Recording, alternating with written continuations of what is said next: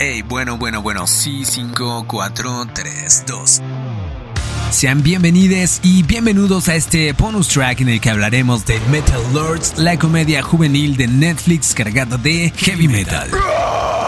Para los inadaptados adolescentes Hunter y Kevin, el camino a la gloria es claro. Dedicarse al metal, ganar la batalla de las bandas y ser adorados como dioses. El heavy metal no está muerto, pero es un hecho que salió de los grandes escenarios. Vivimos en una era donde el género urbano se ha adueñado de los grandes contratos. En contraparte, el rock pesado regresó a espacios más underground y la película Metal Lords aborda este tema desde una perspectiva adolescente, pero lo hace con un tono irreverente y un tipo de comedia sencilla. Por un momento, se puede pensar que la trama podría llegar a ser un poco aburrida, pero cuando tienes detrás del proyecto a Tom Morello de Race Against the Machine, y a uno de los productores de Game of Thrones queda claro que será una película brutal.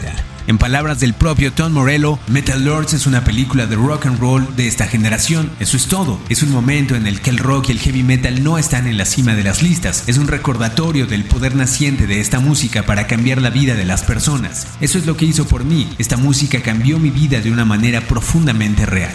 El soundtrack está repleto de grandes joyas, Motorhead, Black Sabbath, Metallica, Iron Maiden y Judas Priest, entre muchas otras bandas que integran el Olimpo del metal, por lo que en más de una ocasión vas a tener que subirle a tu televisión. Una película muy básica pero con mucho corazón y momentos muy divertidos que ciertamente la hacen muy disfrutable y para aderezar esta reseña aquí tienes algunos datos curiosos sobre Metal Lords. En el póster de la película vemos que arriba de los personajes dice Metal Up Your Ass. Esta es una referencia directa a Metallica. Muchos no lo saben, pero en una entrevista James Hetfield dijo que el álbum debut de Metallica se iba a llamar de esa manera, Metal Up Your Ass. Pero los de la disquera no estuvieron de acuerdo y le cambiaron el nombre a Kill Em All. En una de las escenas, Kevin se encuentra en un gran dilema, pero los dioses del metal llegan para darle los mejores consejos que alguien puede recibir y en un solo lugar y momento vemos a Scott Ian de Anthrax, Don Morello de Race Against the Machine, Kirk Hammett de Metallica y a Rob Halford de Judas Priest.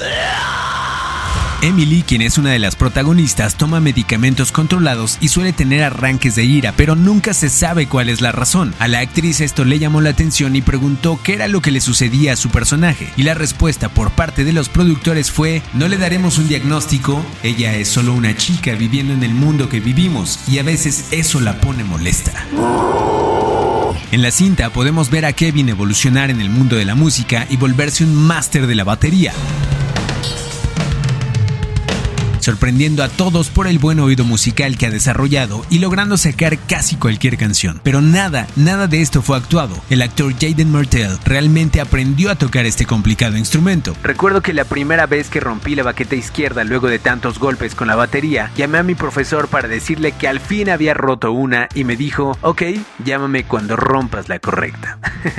Eventualmente lo hice. Una historia similar sucedió con Isis Hemsworth, la actriz que da vida a Emily, quien al igual que su personaje no sabía nada sobre metal y ciertamente no sabía tocar el cello, pero gracias a este proyecto tuvo que aprender ambas cosas y ahora tiene una nueva pasión ya que la producción le obsequió el cello que usaron durante la batalla de las bandas. Skullflower es el nombre real de una banda de noise rock formada en 1987 en la ciudad de Londres, y al igual que la película, el grupo tiene a una mujer como bajista. El género noise rock es conocido por carecer de los elementos estructurales de la música como armonía y ritmo.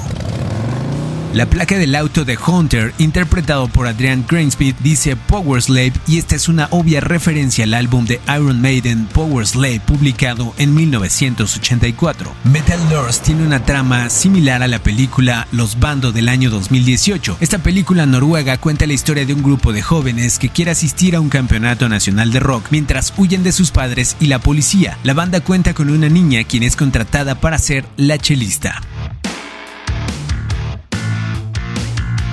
Yo soy Vic, locutor y piloto de Artífice. Si te gustó este contenido, no olvides compartirlo, darle like y dejarnos en los comentarios la siguiente historia que quieres escuchar. Recuerda que puedes apoyarnos en Patreon, conviértete en uno de nuestros mecenas y podrás descargar y escuchar todos nuestros contenidos con música original, además de contenido exclusivo. Y bien, después de esto, seguramente todos querrán escuchar metal y eso está perfecto. Salchichas y rock and roll.